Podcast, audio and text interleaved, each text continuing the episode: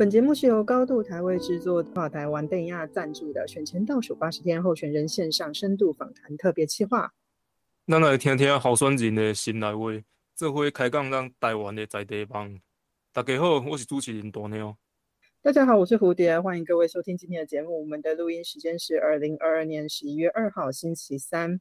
大毛，听说你跟基金党主席在一起有点交情哦，那你有没有喝过那个传说中的主席咖啡？有是有啥物交情，莫我别讲啊！啊，无就旧年有迄一个机会啊，甲伊开讲一下尔，啊，有迄个咖啡哦，就歹啉诶。哦哦，这样，我想起来了啦，跟陈主席吼对谈，我觉得真的是还蛮过瘾的。但是吼，我跟他对谈压力实在超大，都很怕随时被他骂。嗯，我意思是说随时被他纠正。政治这物件，我是爱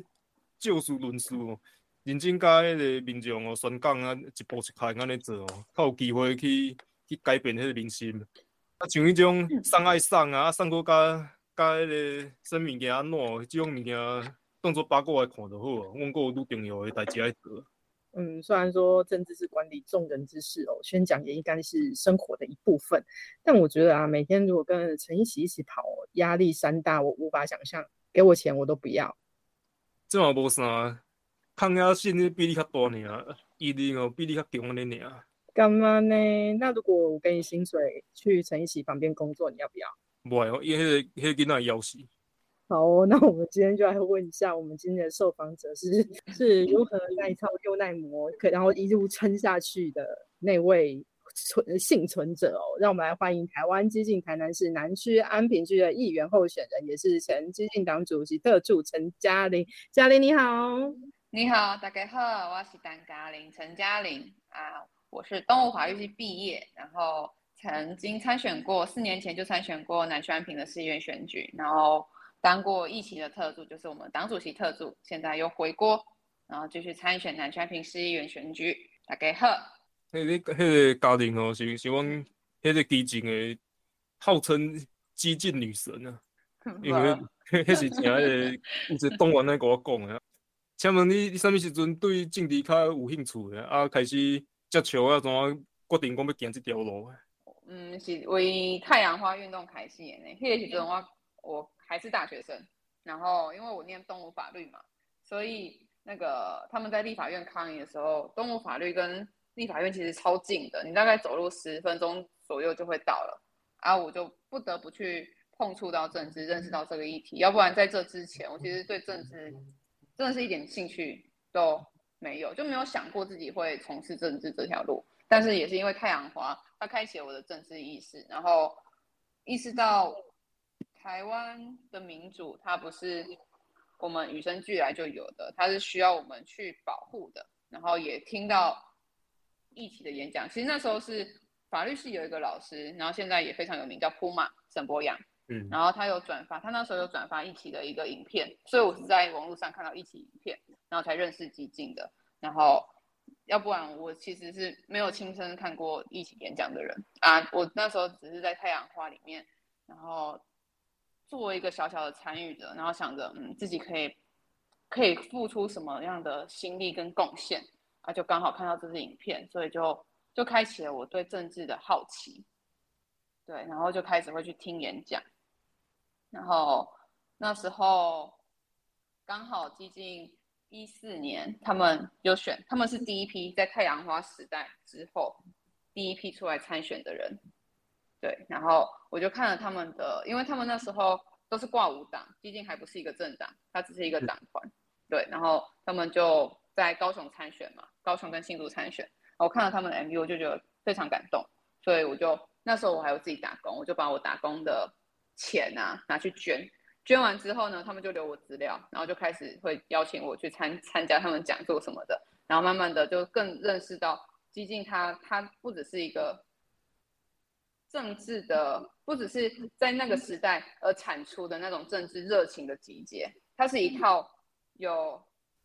溯本救援的，想要根本性解决问题的政治策略。然后我觉得这样的这样的理论，这样这样的政党是。会让我愿意投入的，所以我就在一四年的时候，本来是捐款者，一六年他们选选那个，哎，这好像是参与台联，对，挂一起挂台联，然后参选不分区的时候，我有去当志工，然后再接着当那时候也是同时在做那个讨党产的公投，所以我有投入跟参与，然后再接着是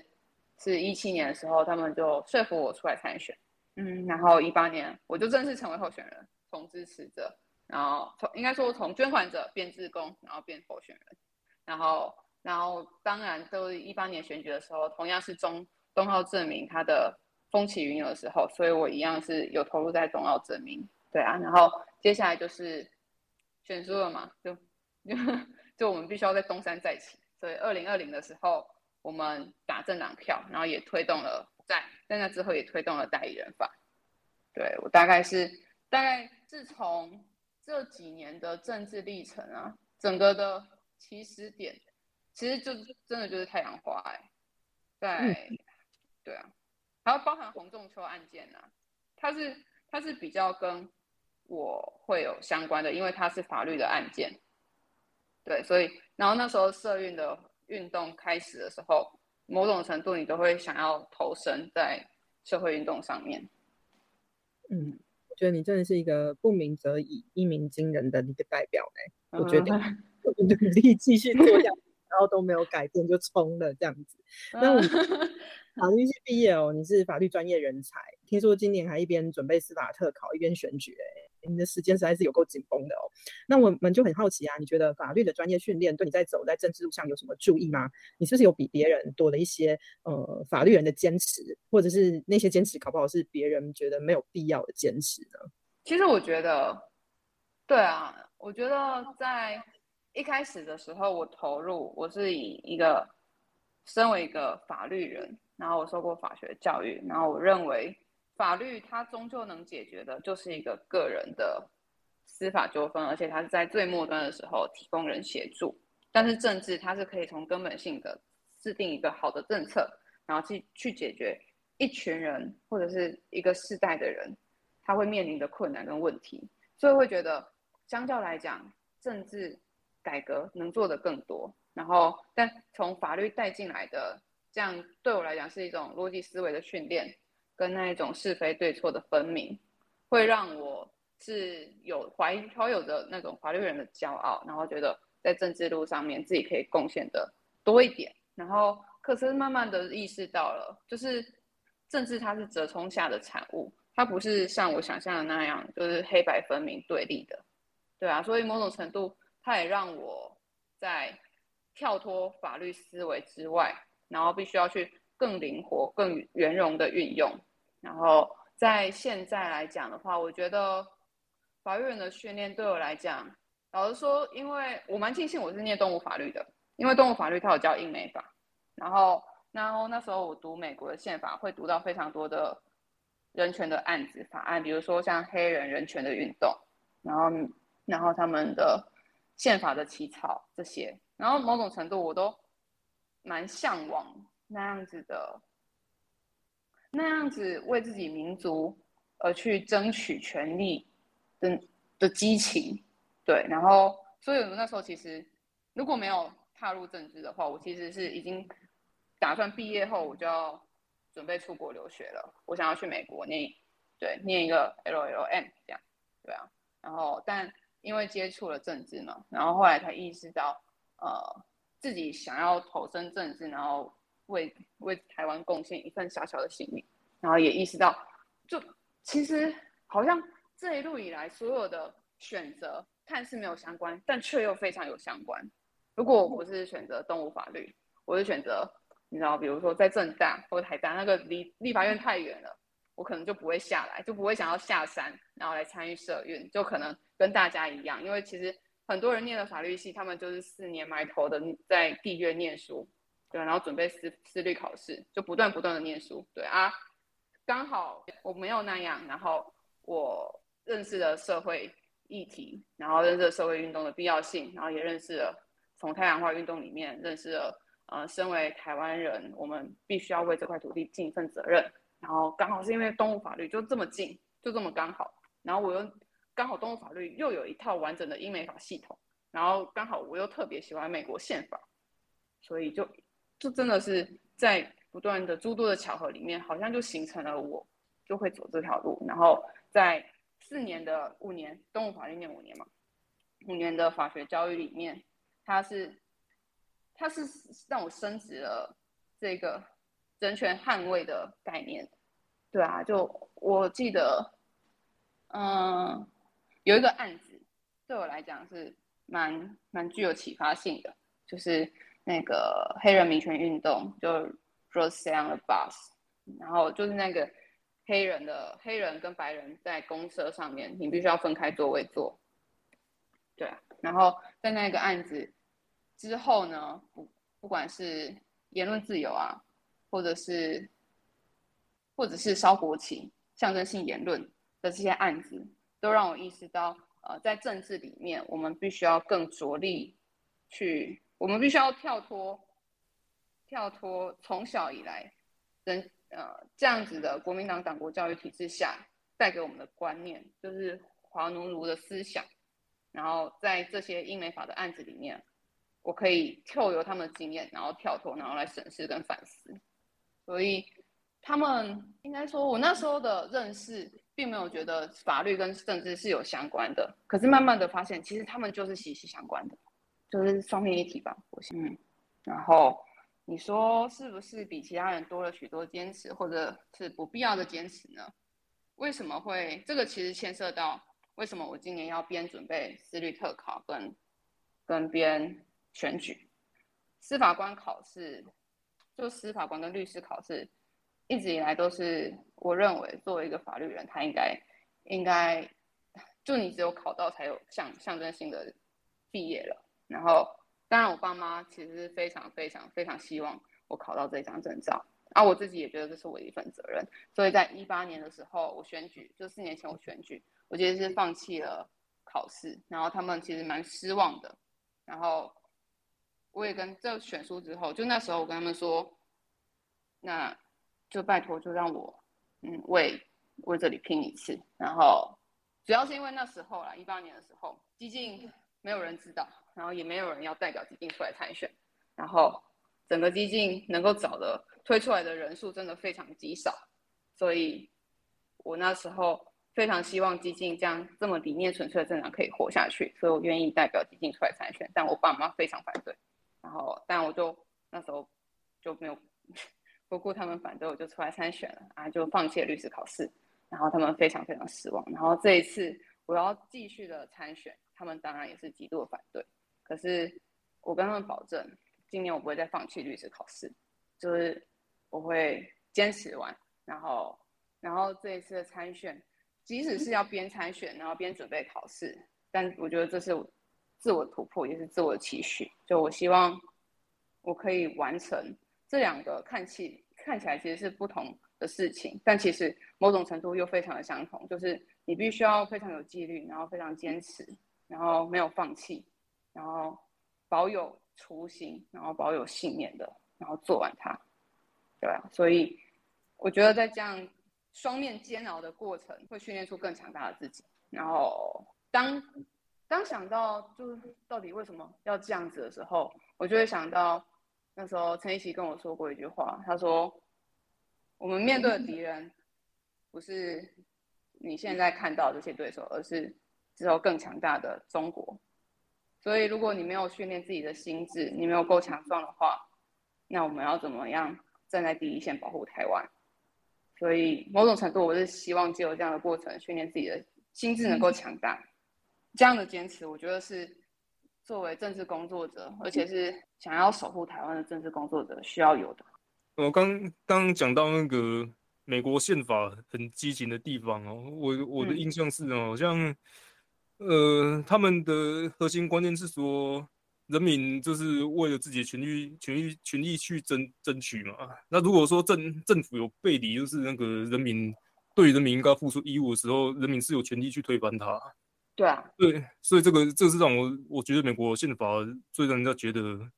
很赞赏的地方啊，他就是把一个国家该怎么走向，其实他责任都是放在人民自己身上啊，自己要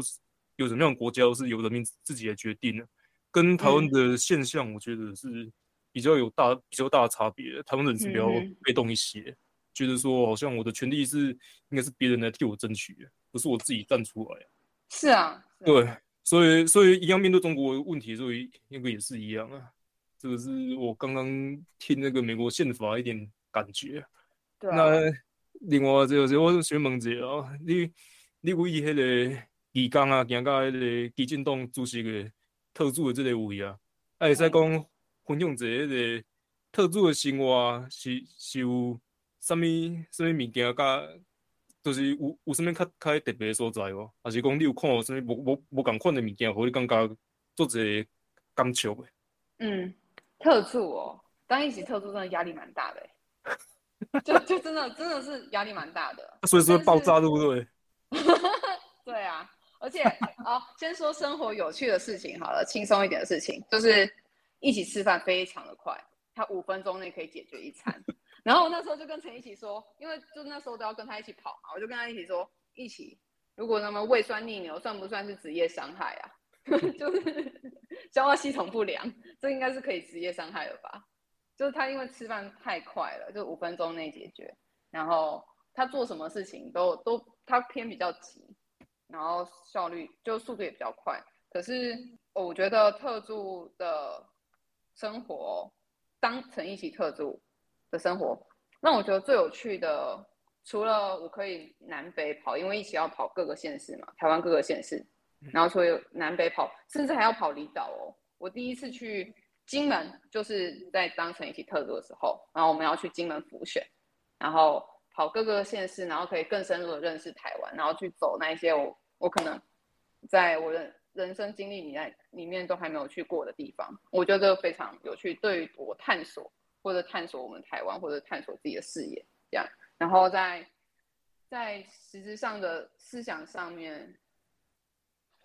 他会用一个，就毕竟党主席的角色，他。他要思考的面向更多嘛？他要他要考虑的事情是方方面面的。这个决策做了之后会影响什么？然后也可以看到更多政治的内幕，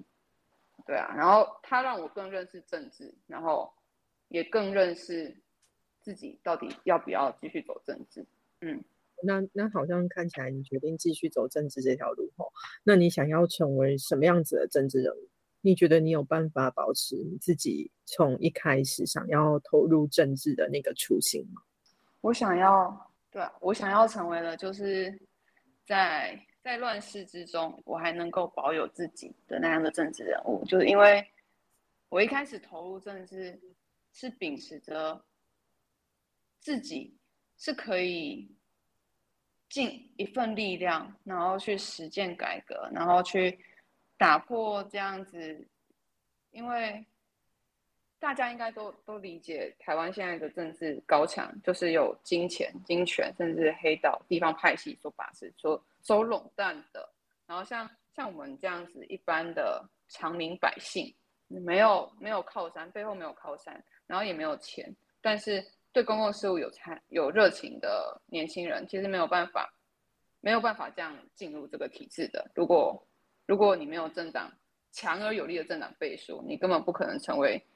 参选员，甚至是没即使你参选了，你也只能陪绑，就你不可能进入这个体制。可是，当我们真的成功入政之后，我们敲起了这样，我们打开了这个破口，然后让更多的青年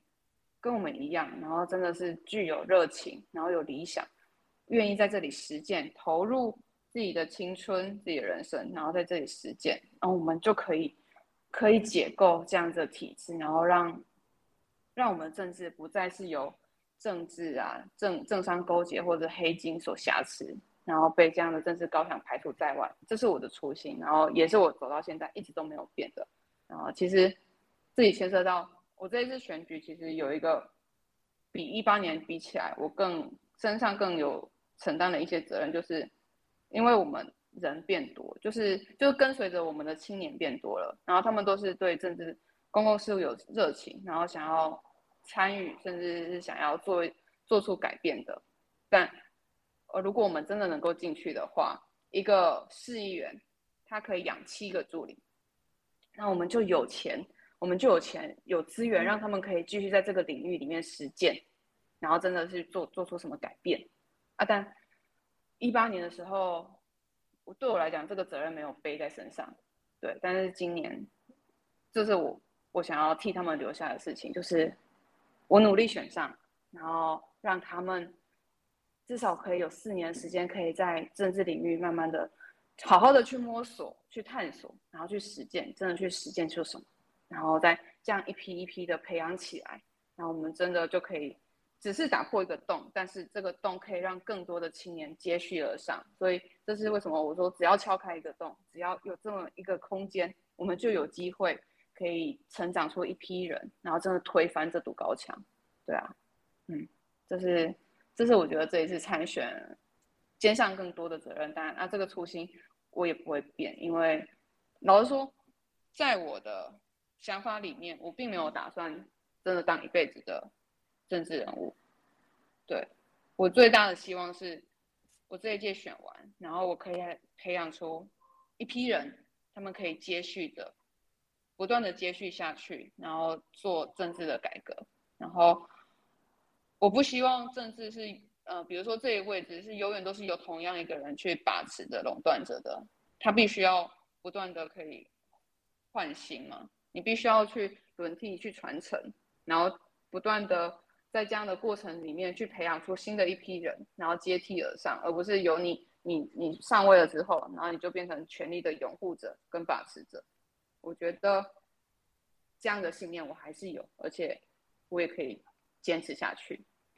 对，在即使即使在现在政治非常的混沌不明之中，我觉得这还是唯一的解放，就是你让你不断的让一批愿意做改革的人，然后不断的上来，然后。替他们留个留个位置，留个舞台，让他们好好的去发展。对啊，你我不一定是要当舞台上面的人，我其实更希望的是，今天我敲开了这个砖，然后大家一起接续而上吧。然后就像我一直听，就是有柏林推倒柏林围墙，不是有一个故事吗？其实是有一个人先推开一一个一块砖，虽然我不知道这是真的假的，但这对我来讲算是我现在的心境吧。就是有当一个人推开。推推倒的那一块砖，后面的人接续而上，那一堵高墙就可以被推翻，然后就可以解放，就很美好的。但是我觉得这这是我蛮大的动力的。我希望我可以先推倒那一块砖，然后大家一起上来吧，就是大家一起推倒这面墙吧。作为可能伫迄个迄个一八年迄个家家庭第一边伫迄安平迄边遐选，伫伫迄时阵可能伊就是。想讲个啥，会使互迄个在地少年人哦，有看有一个希望。我讲其实我无啥物震动支持迄啥嘛，嘛使去参与着政治啊。啊，所以像你即边嘛是共款个继续来选选选第二遍嘛。啊，你应该对安平这个所在应该嘛真真了解啊。会使替我介介绍一下你的选区。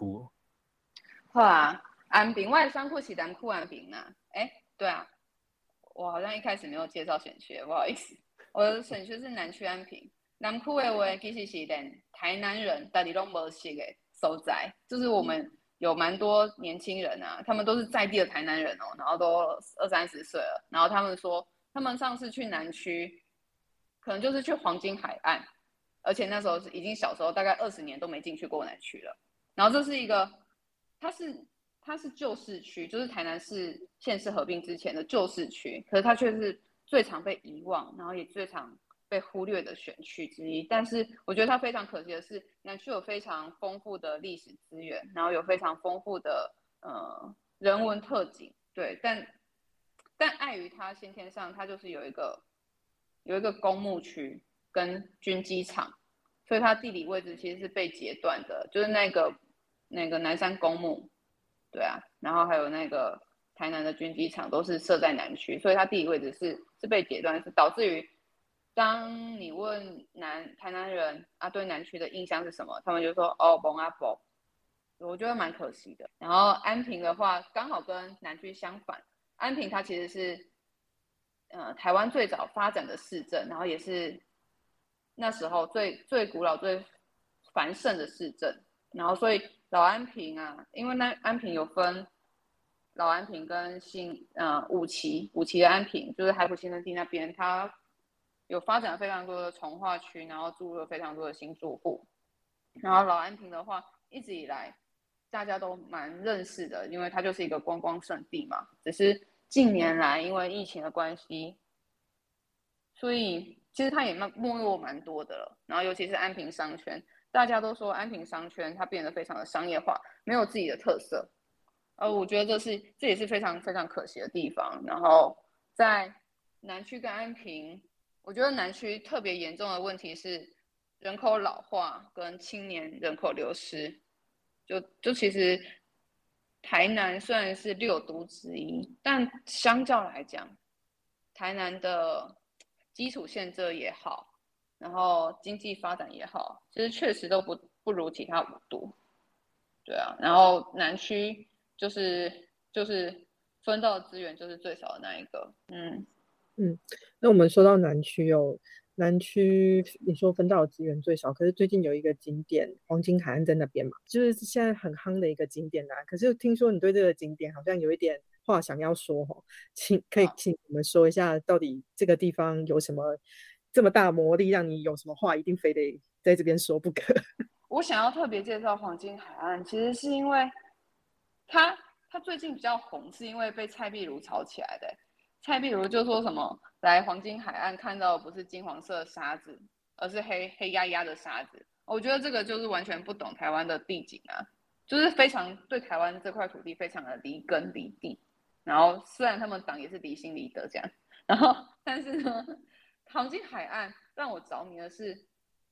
其实它是台南最南边的海岸，然后有一个村落叫湾里。湾里地区跟黄金海岸、昆喜湾啊，跟黄金海岸是相连的，尤其是洗漱湾里地区。然后大家都只知道黄金海岸，可是却没有进深入到湾里地区去了解。其实他们就只隔着一条马路而已。你只要进去湾里地区，它有非常多的好美食也好，浅碟的旅游美食也好，景点也好，但是它可以更深度的旅游，比如说像二人溪啊，南区呃高雄跟台南的交界二人溪。它早期就是就是那个产业的废五金工业，在湾里那时候发展废五金工业。呃，其实那个我如果好，我花一点点时间从头叙述好了，因为大家知道南区它有一个军机场嘛，然后那个废五金工业那时候起来是是刚好是呃美国在在。美元进来的时候，美元进来台湾，然后台湾开始开始工业发展了。工业发展之后，然后军机场它包包含南区这边高雄港啊、海港什么的，然后也都可以从二人溪那边河流出去嘛。所以这里湾里因为离就是湾里就是二人溪的沿岸，所以在将这条河流的孕育之下，它成了那时候你的废五金工业要出海出港的时候的最佳的。收气地就是你可以在这里，然后把它污染去去做淘金的，去做淘金跟重整。所以那时候二人溪被工业污染的很严重，就是因为湾里地区它是它是最兴盛的产业，其实是废五金工业啊。他们就对那时候也因为废五金工业造成了那时候湾里哦一个湾里的小市镇，它有将近十万的人口，然后它发展。极度的迅速，然后带来了极大的经济成长。然后后来废五金工业慢慢没落之后，然后相对的环保意识抬头了，所以二人溪造成污染，然后万里地区的人也是群起起来做社会运动，然后去抗争，然后去整治二人溪，然后终于把它整治完了。然后后来二人溪出海口的地方，它还停了一架废弃的游轮，然后那个游轮也是有油油污染的。对啊，啊，可是这个其实就离黄金海岸都非常近，但大家只去，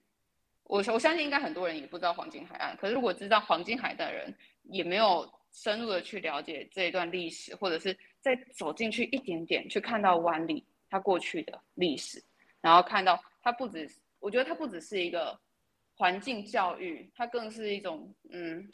本土意识的抬头，因为其实，在湾里地区，我觉得只要经过社会运动的地区的人啊，他们相对来讲，党外运动的参与度都会非常高。所以，湾里地区其实，在党外运动的时候，它它是整个聚落性、村落性的去抗争的，他们是非常团结的一个部落。呃，对，村落啦，有人说部落不精确，那是原住民的用语，所以我就村落就一个非常非常团结的村落，所以他们本土意识非常强，非常重，就是你知道民进党在这里可能有八十趴的支持度，就就非常高，真的非常高。对，然后那时候那时候有一次好像是二零零八阿扁阿扁贪，哎，那时候是二零零八吗？阿扁贪污案被爆起来的时候。是吧？二零零八嘛，二零零六样子。二零零六啊，二零零八是地方选举吗？二零零八是总总统选举。总统选举。对，总统选举的时候，哦，那好，那时候刚好我们的赖副总统参选立法委员啊，然后他在台南选，那时候民进党声势就非常非常低迷嘛，结果他在湾里的票数开出来啊，就是让让他刚好就是让他赢了，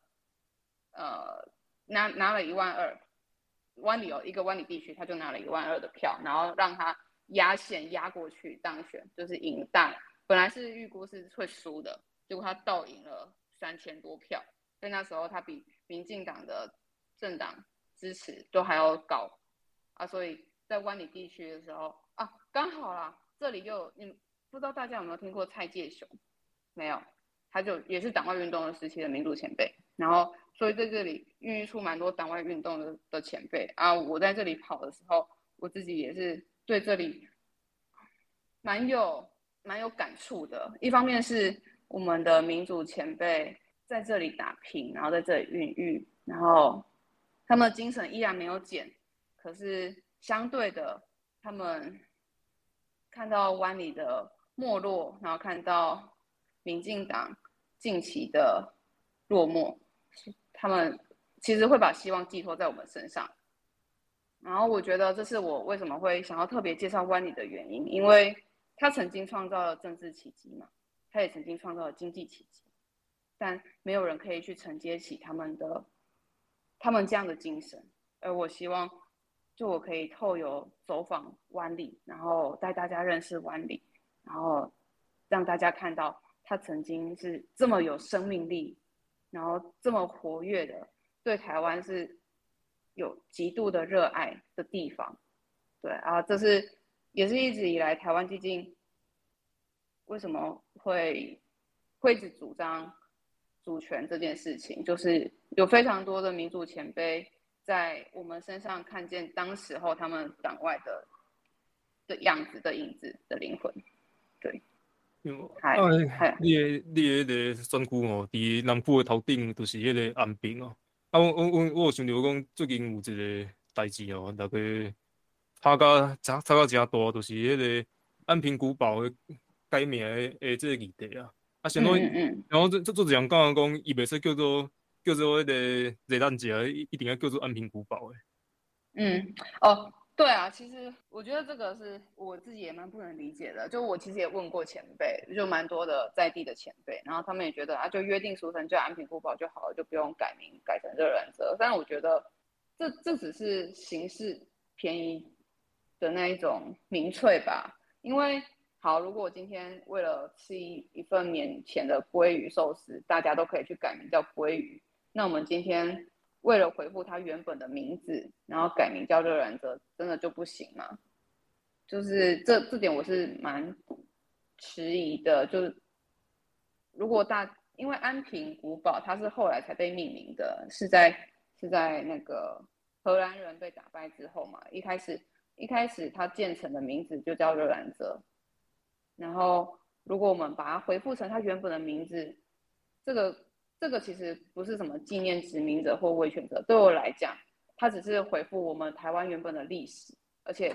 现在荷兰人对我们并没有威胁啊，啊，有威胁的其实而且还一直压抑着我们的是党国的幽灵啊。所以对我来讲，如果证明它像像是一种宣誓的话，宣誓挑战现在的威权殖民统治者。我觉得我们必须去正视这个问题。如果我们真的证明的话，那是不是可以开启一个大家共同的认识，对台湾、对台湾原本的历史的认识，对台湾这块土地，从荷兰时期，然后到日日治，然后再到被殖民统治的历史，我们好好的了解自己的土地，然后才能够好好的了解自己的故事，然后也才能够好好的跟身边的朋友，因为大家都说哦，外国人知道的就是安平古堡啊，那我们也许可以借着这个机会跟他说哦，他原本的名字不是叫安平古堡，它有一个国际性的名字，它有一个很美的名字叫做热兰泽，然后热兰泽是什么？然后这是台湾的历史，然后后来历经了怎么样的统治？然后我们遭受怎么样？我们的民族遭受怎么样的命运？它它其实并没有那么难行销，只是只是我们需要 open minded 一点，嗯，我们必须要必须要去更敞开心胸，然后接受接受它，接接受我们这片土地上发生的一切，而不只是接受我们被教育的那一套。嗯，好，那我们回来说一下整个大台南跟南区安平，好了后，你希望你当选后以。可以为这个地方做出什么样子的改变跟建设呢？整体来说，你想把呃台南的南区跟安平打造成一个什么样子的地方呢？嗯，台南南区安平啊，我觉得最让我舍不得的地方，除了南区它一直被遗忘之外，其实就是像在生活上面的问题，并没有那么难解决，不像是什么。要公墓全区迁移啊，或者军机场迁移啊，这种那么难解决的问题，它是它是在你税收允许之下，你就可以推动的。比如说，其实台南市今年的税收是成长三十 percent 的，然后我希望在南区至少给我们一所公托吧。我我的目标是可以做到一里一公托，但其实南区现在连一所公托都没有。我们有十二万人，可是我们连一所公托都没有。而安平安平七万人，但他他也只有一所公托。但我有一所一里一公托，他才有办法真的有效的减轻新生儿家庭，尤其是双薪家庭育儿的压力啊。对对我来讲，我因为看过，就我姐姐刚生小孩，然后我看到她为了小，就是要不要放弃工作来照顾小孩，然后请不到保姆可以照顾他，然后到底要去上要去。是不是要跑到嘉义？因为我们家我姐姐住嘉义县，是不是要跑到嘉义市去上公托？就这样的问题，我觉得造成新生的家庭非常非常大的压力。然后我相信，这不管是不管是嘉义县或者是台南，其实都有一样的问题。然后尤其是南区，它已经是六都了，呃，台南已经是六都了，然后南区连一所公托都没有。我相信。应该大家都蛮难理解的，尤其在市府税收有三十 percent 以上，所以我希望我们真的可以推动。如果我们真的在乎少子化，我们真的希望意识到这是国安危机，然后希望可以提升生育率的话，那我们是不是从先从减低降低新手爸妈育儿的压力开始，就一比一公托。然后第二个是。让我蛮不舍的是，比如我刚刚说的湾里地区，因为它它在台南的最南边，然后它其实是离市区的医院开车什么的，尤其是台南台南，因为其实市区就超常塞车的嘛，所以你可能开车从湾里去到医院，去到还不是大型什么城大的，就波动和那种那种算是地区型的医院而已。就还不到医院，医疗充足的医院，你都要花个半小时以上才会到，就在塞车状况下，对啊，会更久。然后我希望在万里地区，它可以有充足的资源，因为这里的诊所真的就是我那种小时候看到，呃，非常小的一间，然后你进去就是就是可能就只有几个座位，然后它也没有病床设施，所以你要转诊什么的都必须要转到市区里面去。啊，我我觉得这对于人口极度老化的湾里地区来讲，它会是造成就医的延误，然后也让很多慢性疾病的老人家并没有办法。加上交通，这里的交通，湾里地区的交通实在是非常的不便捷。对，然后如果是这样子的话，我希望可以在湾里地区，就至少给就可以有一个区域型医院，再加上近期的。南科的新市镇结合绿能市镇，然后我信我相信这个地区不仅是可以服务到万里地区，它甚至可以跨县市服务到茄定，因为万里下去就是茄定嘛。然后茄定一样是偏乡，位处偏乡，然后相对医疗资源困乏，在那周边的居民其实都可以受益到的。所以我希望可以，我蛮希望，真的是蛮希望可以在这里推动区域性医院的建设，然后来解决偏向医疗资源匮乏的问题。然后谈到安平，因为我为什么总是把安平跟南区分开谈？因为他们两个区域性是实在是非常不一样。对，然后安平它相对来讲，它它就是在五期开始，二期啊五期经历了二期五期之后，它其实蛮多新建的大楼的，所以它都是高楼大厦，就非常都市型的地方。对吧？然后老安平它是观光型的地方嘛，然后在安平的话，我觉得它与生俱来的人文地景特色就是它有一条运河，但这一条运河一直以来都没有被好好的重视跟运用。我觉得当城市里面有一条河的时候，你可以做非常多、非常多嗯浪漫的事。对啊，你你把运河整治好，然后让它可以清水。让人民可以进去，它甚至是可以，比如说像安平运河，每年都会举行那个划龙舟大赛，但是好就是那一年一次而已，大家可以下去，而且你还要比赛报名，还要被选中，然后你才可以真的在在里面划龙舟。但为什么我们不能就开放运河，然后让大家可以让独木舟的划桨变成是一种运动，日常的运动？然后一方面可以训练自己的肌力啊，就是做做体能的训练。然后另外一方面也是增加人民对运河的亲水性，因为其实，在国民党统治之下，我们有禁山禁水的禁令嘛，所以大家对山跟水、山跟河、山跟海都是不熟悉的。就是你看到河过去，你可能会觉得没什么；如果你看到海那边，你也不会觉得有向往，你甚至会。遗忘自己还是一个海洋民族、海洋国家，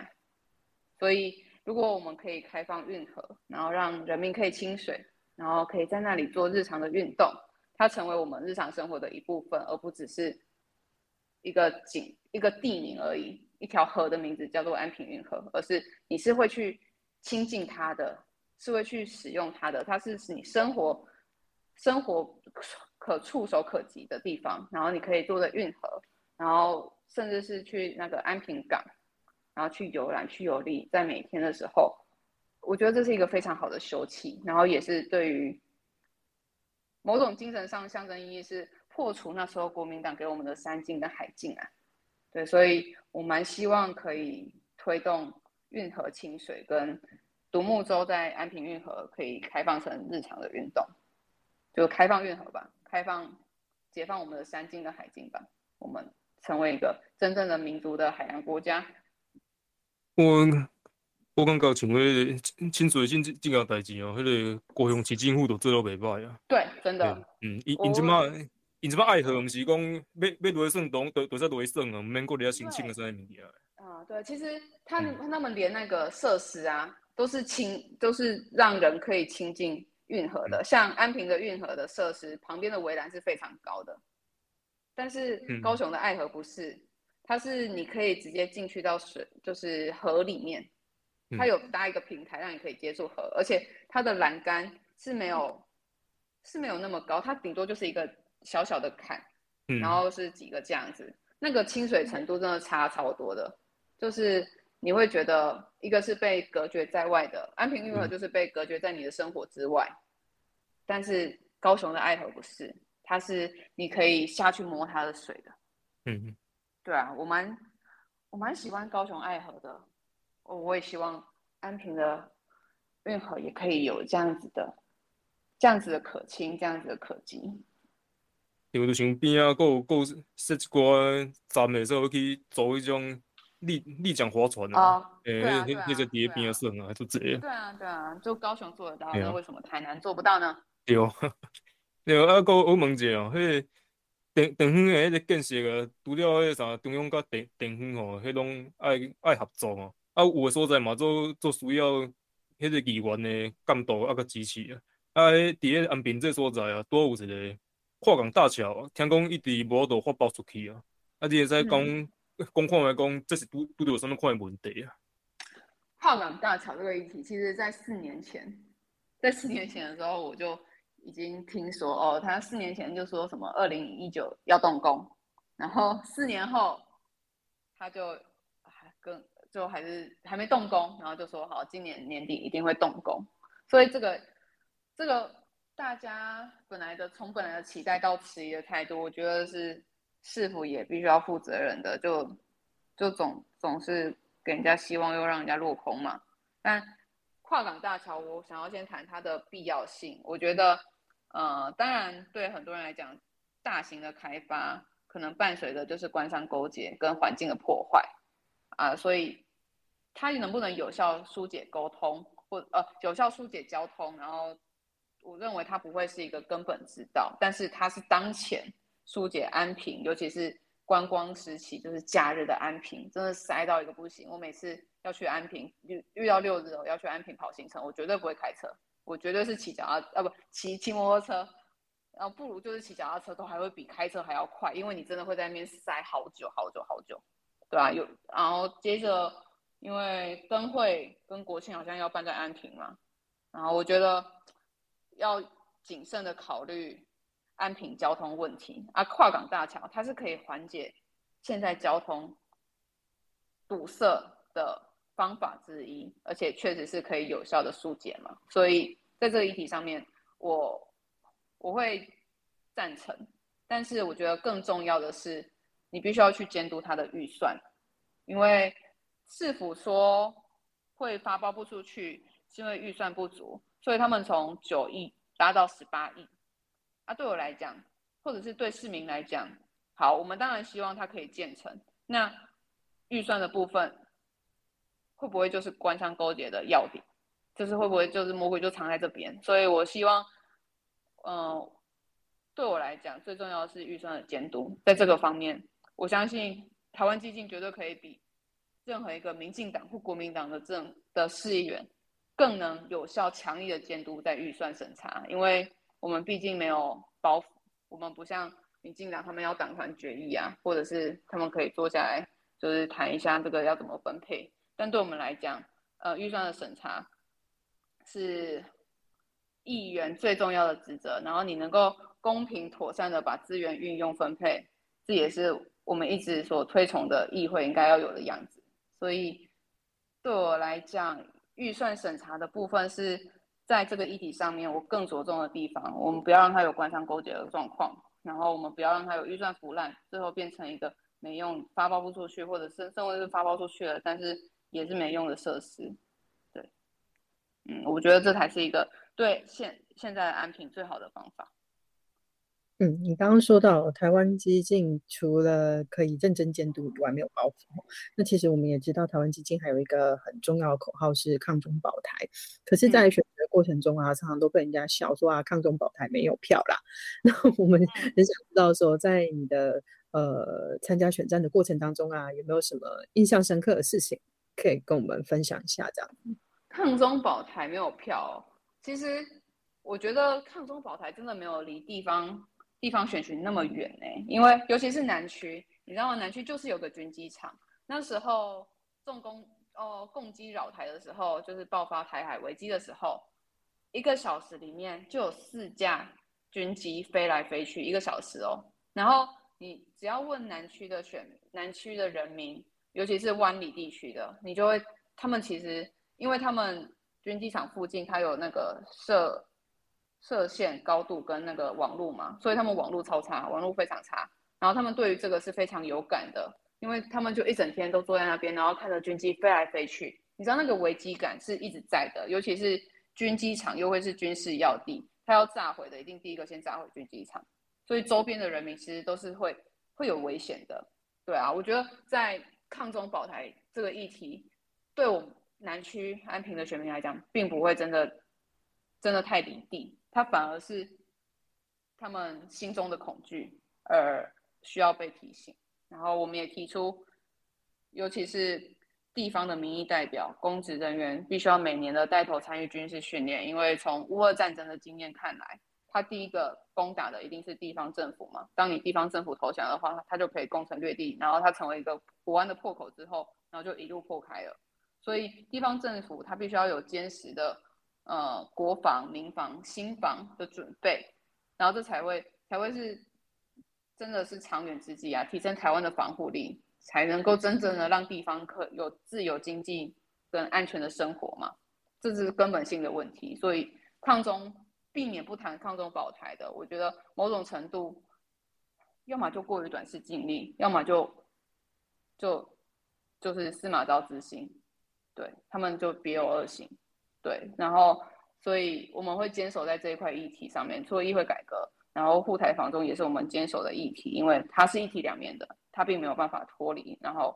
在议会里面，如果我们说的投降派议员跟米虫议员，其实一个就是议会改革那些占领飞的助占领助理飞的议员，然后迟到早退、缺席不开会的议员，他们就是投是是米虫议员。但是同样的更有危机的是投降派议员啊，他会出卖掉台湾的利益，他会出卖在各种议题上面引入中国的渗透的力量，比如说。地方的公庙系统好了，他们一定会跟议员配合，或者是他们议员会直接给他们补助，然后让他们去去可以去中国旅游或什么，比如去国民党议员更是，对啊？他并没有到那么的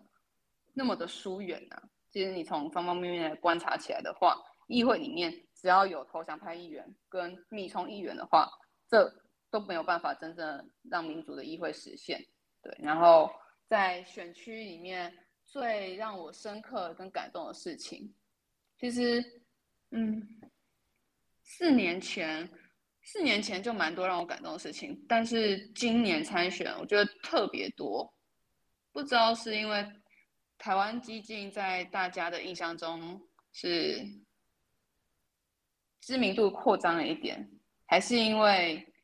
我们这几年的努力真的有被看见，所以。我记得有一次，因为我们都要追乐色车嘛，就是乐色车是你最能够在大街小巷，然后遇到当地选民的时候，所以我们会追乐色车。然后一条路线可能不会只追一次，可能会追个第二次。啊，我记得就有一次我追到在在万里地区，就是那是一个非常热情的人民，非常热情的淳朴的地方。然后他就第二次追的时候，就有那个选民，他就。把我叫住，跟我说：“你等一下追完垃圾车的时候再回来。啊，我们这有准备一桌菜要给你吃，就是我们想要请你吃阿里辛扣啊，那阿蛋仔第一灯来讲。然后那时候我就我就跟他说好好。然后追完之后我就真的有去，然后我就觉得，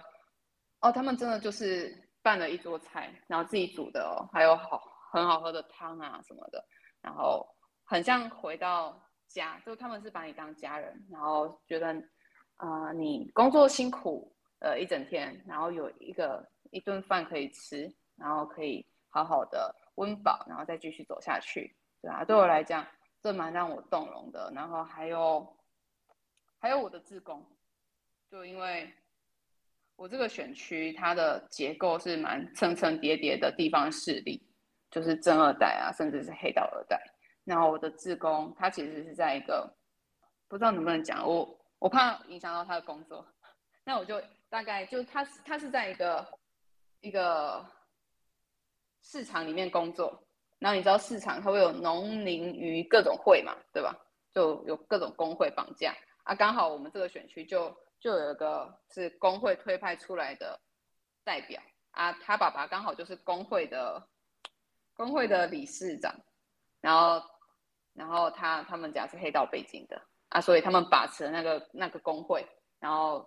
那个工会也全部都是他们的人，但是他在那里那那工会里面工作，他是非常不避讳的，而且是非常直接的挺我，对，然后就是他每天下班，然后都会来帮我站路口，然后然后后来他就被工会里面的人排挤跟言语霸凌，就说他是被股仔，然后嗯，然后就说他要把它。放上去，把它放上去黑工会里面，让他变成黑名单，没有办法在这里工作。对，但是他听到这些话，他其实也没有动摇，就他还是坚持每天来帮我。对啊，这让我蛮感动，但同时也蛮愧疚的。所以我觉得大家都说我出来参选很勇敢，但其实我知道他们要出来挺我才是更勇敢的，因为在这样十几年的地方政治结构层层人情压力、人情关系的把持之下。你要跳脱那些束缚，然后去支持一个现现阶段并没有办法给你这些资源的的候选人，这是一件非常不容易的事情，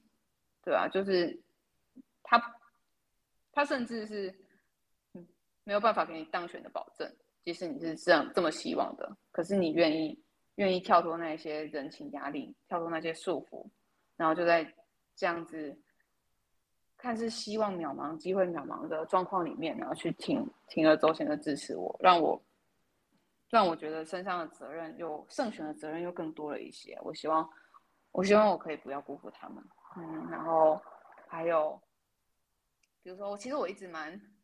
蛮不解，到底为什么要一直跑脱啊，然后做这些呃很耗劳力，可是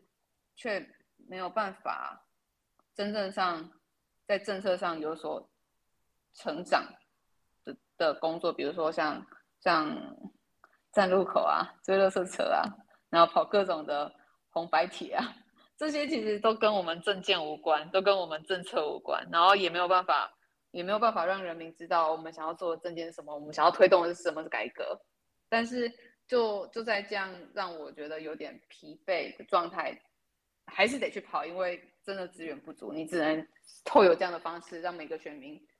让多一点人可以看到你出现嘛，然后让他们对到眼嘛，他们非常重视可以可以看到本人，因为。他们选人其实也是某一种信任感的投射，然后说就有一次我跑团，跑完之后呢，要出来的时候，就有一位大哥站在那边等我，然后他就把他身上所有的纸钞都掏出来，然后塞到我手上，然后就跟我说：“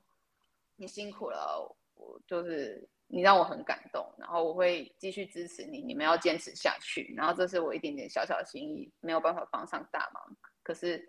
可是我真的希望。就是能够有像你这样更多的年轻人出来，然后，对啊，然后这这让我蛮感动的，蛮惊讶的。就是，尤其是那一个那一个宴会啊，它其实也是另外一种形式的绑绑装，它已经是一个被绑好的绑好的组织了，对，但是他却是愿意挺身而出来支持我，对，让我让我觉得。好像一切的辛苦，在遇到这些人热真挚的眼神的时候，你会觉得有所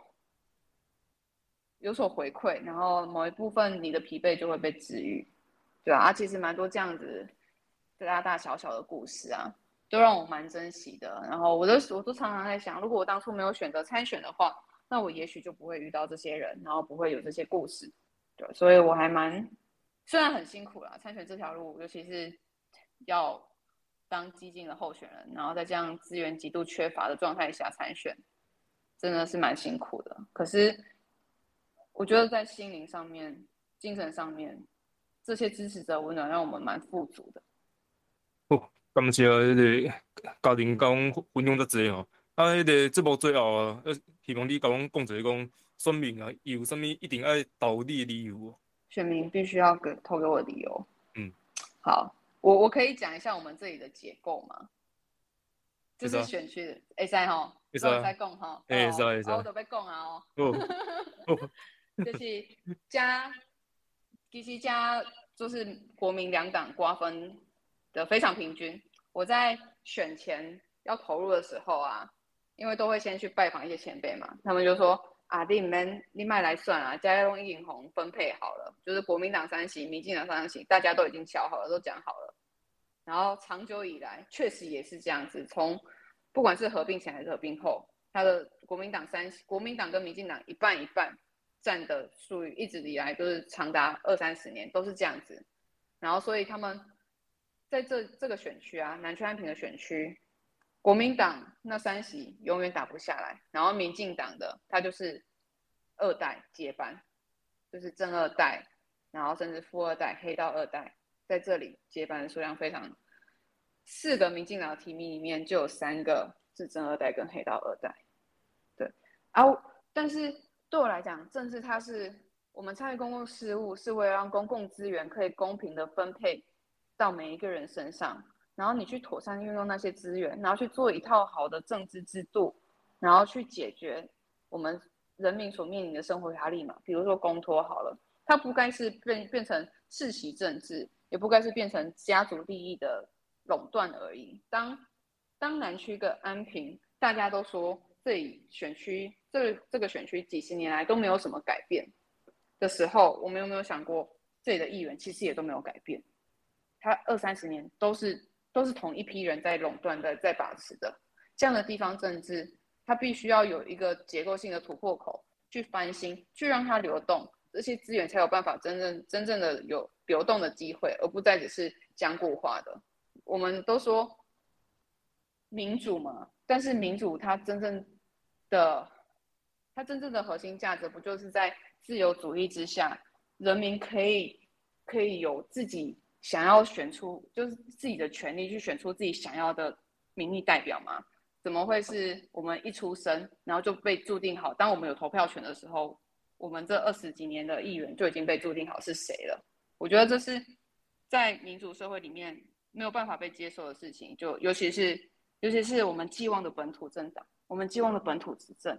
它应该是要破除当时候国民党为了要垄断自己的政治结构势力，所以变成正二代，然后去继续的垄断那样结构势力。可是，在民民进在本土政党，我现在很怕讲民进党，我怕被讲成背刺，就是在本土政党他执政之后，他继承了这样子的陋习。而而因为他是本土政党，所以我们真的只能接受吗？我们有没有可能让这里有出现一点点改变？甚至它不是本来就是这么的让人家厌恶、厌烦，或者是一成不变，让人家那么讨厌的？它是因为有讨厌的人、讨厌的事在里面，才会变成这样子的。我一直相信政治可以变得更好的，只要只要我们选择更好的政治人物。只要我们让愿意让有志改革，真的可以实现改革而有魄力的人进去，他就有机会可以变得更好啊！所以，我真的希望，就南区，如果现在收听的南区安平的选民，如果你们也希望南区安平可以有流动的可能性，在在。各种的僵固化，不管是经济啊，不管是人口结构啊，甚至是我们的议员，都在僵固化的现在。你我们想要为南区安平注入一个活水，我们必须要先从政治敲开一个破口，然后不要让这里的结构都是死的，都是被绑住的，这样没有办法真的创设出一个更好的未来给我们的下一代。你想，我们现在小孩出生了，他二十年以后那个助员还助议员还是同一批。就算不是同一批，也是换汤不换药的正二代或者是黑道二代，长期的被这样子的结构垄断，我觉得这是一个不负责任的政治环境，不该再留给下一代。所以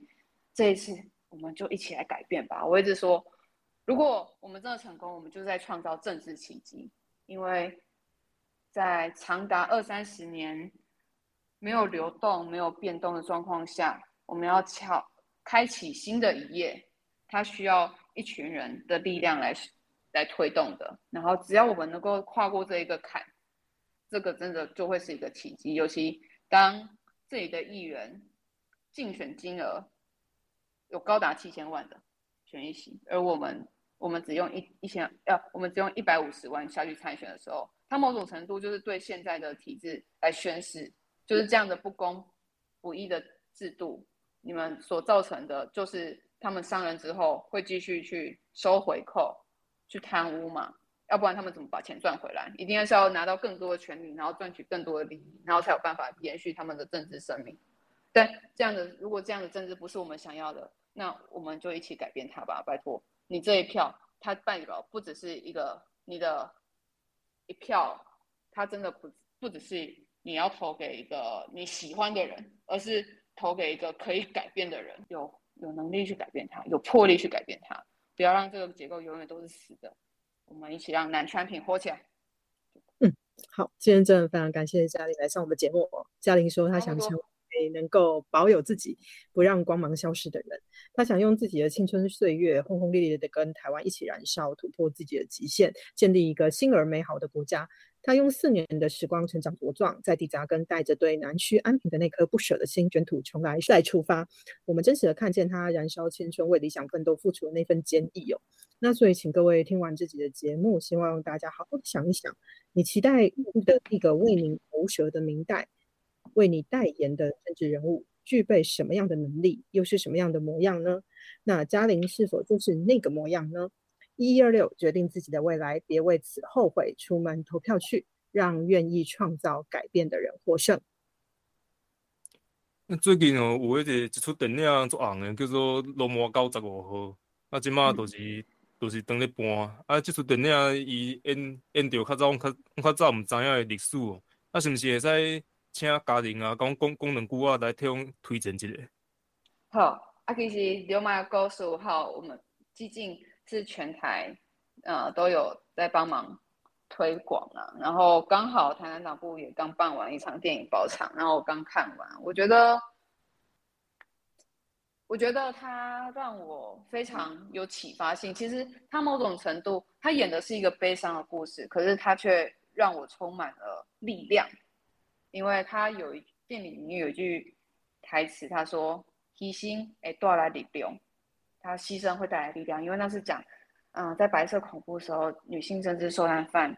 她所遭遇的故事。然后在他们故事里面，那几个女主角，我其实看到了一个精神，跟跟我现在的状况，甚至是跟基金现在的状况，或者跟很多人现在状况都蛮蛮相似的，就是 life is hard，就是我们。很艰辛的在过我们的生活，然后，but we do it hard，但我们很坚强，我们很强硬的撑了过去，啊，不管是这场这场选战，或者是大家的生活遇到的各种难关，甚至是我自己在双面煎熬，就是一边备考，然后又一边要选举，然后要想办法突破这个结构的状态下面，就真的很难，真的好难。可是我会坚强，像他们一样。然后勇敢的突破这些，在在他们所经历的故事，都会觉得自己做的、自己现在所认为的困难，其实都没有真的那么难。就是我希望，我希望大家可以进电影院去看这场电影。它不只是了解我们的历史，了解我们土地的伤痕，它更是让你知道你自己其实是有能量、有力量的。然后在面对那么巨大困难的时候，他们没有退缩，而我们也可以做到。好，谢谢嘉玲。Life is hard, but we do it hard。没错，呃，我们都要坚强的活下去哦，在这个艰困的时代。那节目的最后呢，是我们交朋友拿好物的时间。本次的好物是，就是刚刚嘉玲帮我们推荐的，讨论度非常高的由托尔台湾等亚流马沟十五号赞助的电影海报一张，电影现正热映中。在这次专访公布的隔天十二点，高度台位的小编会在陈嘉玲与高度台位的粉专各抽出一位幸运得主，小编会跟你联络寄件地址哦。请大家伫老人厝投好拼死护台湾的陈嘉玲，替伊加油啊！嘛分享互你的亲戚朋友，尤其是台湾市。南区安平的朋友，大家做伙留言，参加提服务的活动，支持陈嘉玲爱当选哦。啊，今日谢谢家庭嘛，谢谢大家收听。一一二六，大家出来投票，希望大家拢会使做出正确的选择。咱后边再会，拜拜，拜拜，大家，拜拜。